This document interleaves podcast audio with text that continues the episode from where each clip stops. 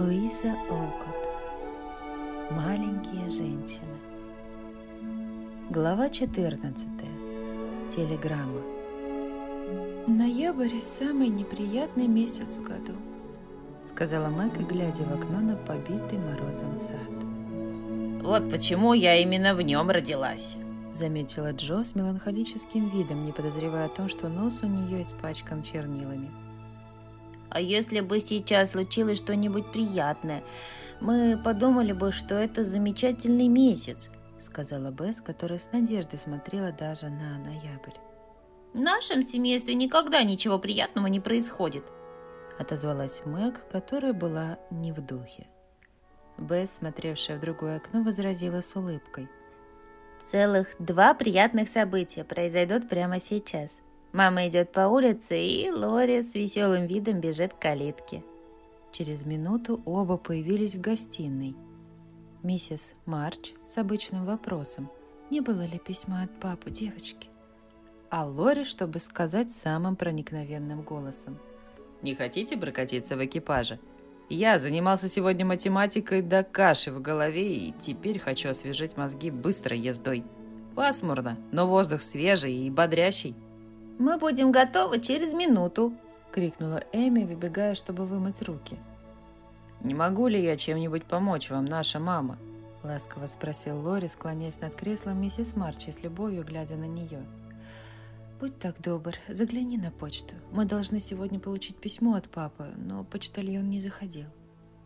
Резкий звонок прервал ее слова, а минуту спустя вошла Хана с какой-то бумажкой в руке. «Телеграмма, мэм», — сказала она, вручая полоску бумаги с таким видом, словно боялась, что та взорвется и наделает бед. Миссис Марч вскочила с живостью, схватила послание, прочла содержавшиеся в нем две строчки и снова упала в кресло. Такая бледная, такая бледная, словно эта маленькая бумажка пули пронзила ее сердце. Лори бросился за водой, а Джо испуганно прочитала вслух. «Миссис Марч, ваш муж опасно болен. Приезжайте немедленно. Госпиталь, Вашингтон. Как тихо стало вдруг в комнате. Девочки обступили мать с таким чувством, словно им предстояло утратить все счастье и опору их жизни. Вскоре миссис Марч пришла в себя, перечитала телеграмму и, протянув руки к дочерям, сказала тоном, который они запомнили на всю жизнь. «Я поеду сразу, но, может быть, уже слишком поздно. Девочки, помогите мне пережить это». Несколько минут в комнате слышались лишь всхлипывания, несвязанные слова утешения и полный надежд шепот, тут же замиравший в слезах. Хана отправилась первой и подала добрый пример остальным. «Да хранит Господь хозяина! Не буду я терять время на слезы, а сейчас же соберу ваши вещи, мэм!» Сказала она, вытерла лицо передником, с чувством пожала хозяйке руку и ушла работать за троих. Она права. Нет времени плакать. Успокойтесь, дорогие, и дайте мне собраться с мыслями. Где Лори? Здесь, мэм. Позвольте мне сделать что-нибудь.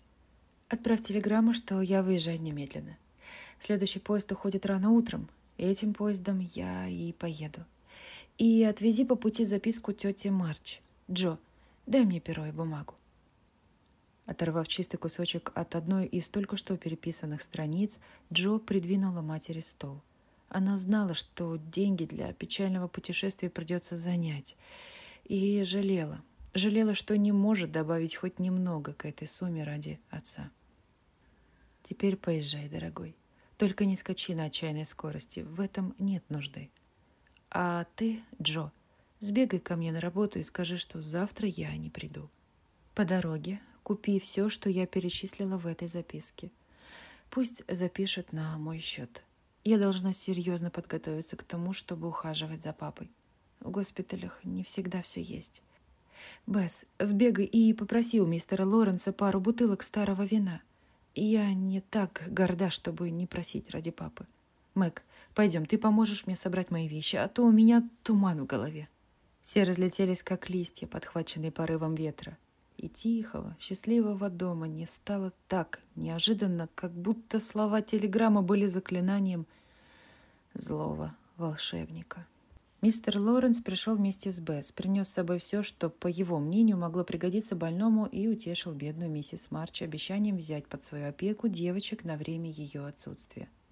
Сначала он даже предложил сопровождать ее в Вашингтон, но миссис Марч не желала и слышать о том, чтобы добрый старик предпринял такое долгое путешествие. Мистер Лоренс в задумчивости потер руки и неожиданно ушел, сказав, что скоро вернется. Никто еще не успел вспомнить о нем снова, когда Мэг, пробегая через переднюю с парой галош в одной руке и чашкой чая в другой, неожиданно столкнулась с мистером Бруком. «Э, «Я глубоко расстроен случившимся, миссис Марч», — сказал он сочувственно. «Я пришел, чтобы предложить себя вашей матери в качестве сопровождающего. Мистер Лоренс отправляет меня с поручением в Вашингтон, и я буду рад, если окажусь ей там полезен. Галоши упали, и чашка чуть не последовала за ними. «Мама согласится. Мама согласится. Я уверена, и для нас будет таким облегчением знать, что там есть кому о ней позаботиться». Мэг говорила горячо, думая лишь о матери. Но что-то в выражении устремленных на нее карих глаз заставило ее вдруг вспомнить об остывшем чае и предложить мистеру Бруку пройти в гостиную, подождать там, пока она позовет мать. Вскоре от тети Марч вернулся Лори с запиской, в которую была вложена просимая сумма. В нескольких строчках тетя Марч повторяла все то, что часто говорила и прежде. Она с самого начала была против того, чтобы Марч шел в армию, и предсказывала, что добра от этого не жди. Миссис Марч сунула записку в огонь, деньги в кошелек и продолжила приготовление к отъезду. Короткий вечер подходил к концу. Все поручения были выполнены. Мэг и мать занимались необходимым шитьем. Бесс и Эми накрывали стол к чаю, а Ханна гладила, по ее выражению, очертя голову. Но Джо... Джо все не возвращалась. Они начали тревожиться, и Лори отправился искать ее. Он, однако, разминулся с ней, и она вошла в гостиную с очень странным выражением лица, задачившим семью не меньше, чем пачка денег, которую она положила перед матерью. Это мой вклад в то, чтобы обеспечить папе удобство и привести его домой. «Двадцать пять долларов? Джо, надеюсь, ты не совершила ничего безрассудного?» «Нет. Всего лишь продала то, что мне принадлежало». С этими словами Джо сняла шляпу. Раздался общий крик, ее роскошные волосы были коротко отстрижены. «Джо! Джо, как ты могла? Вся твоя краса!» «Дорогая моя девочка, в этом не было никакой нужды. Она больше не похожа на мою Джо, но я еще крепче люблю ее за то, что она сделала. На судьбе нации это не отразится, так что не хнычь, Бесс. Я теперь похожа на мальчика, и такую прическу нетрудно держать в порядке. Я довольна, так что, пожалуйста, мама, возьми деньги и давай ужинать. Что тебя подтолкнуло на это? Спросила Эми, которой скорее пришло бы на ум расстаться с головой, чем с ее красивыми кудрями. Мне было неприятно, что маме приходится столько брать в долг. — ответила Джо, когда все усели за стол.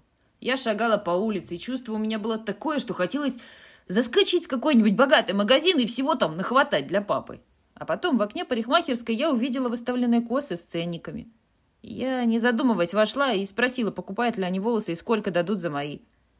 Меня встретил маленький человек, который сказал, что мои волосы ему не нужны, что такой цвет не в моде, но он никогда не платит много за волосы.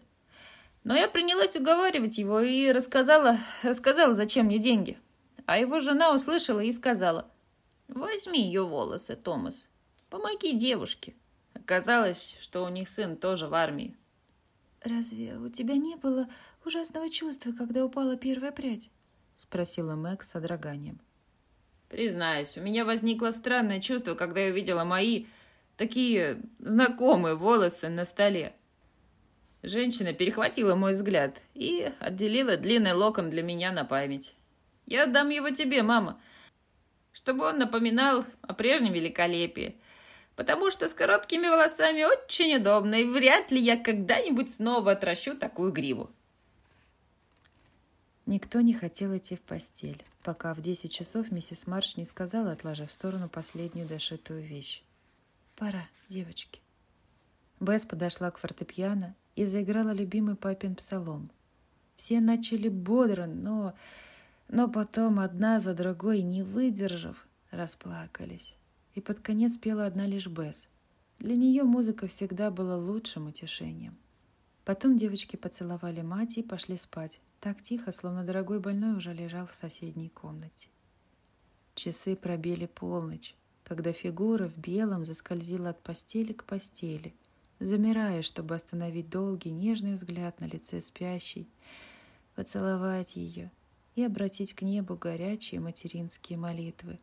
Из-за туч неожиданно выглянула яркая луна, словно доброе лицо, которое, казалось, шептало в тишине. «Утешься, всегда есть свет за облаками».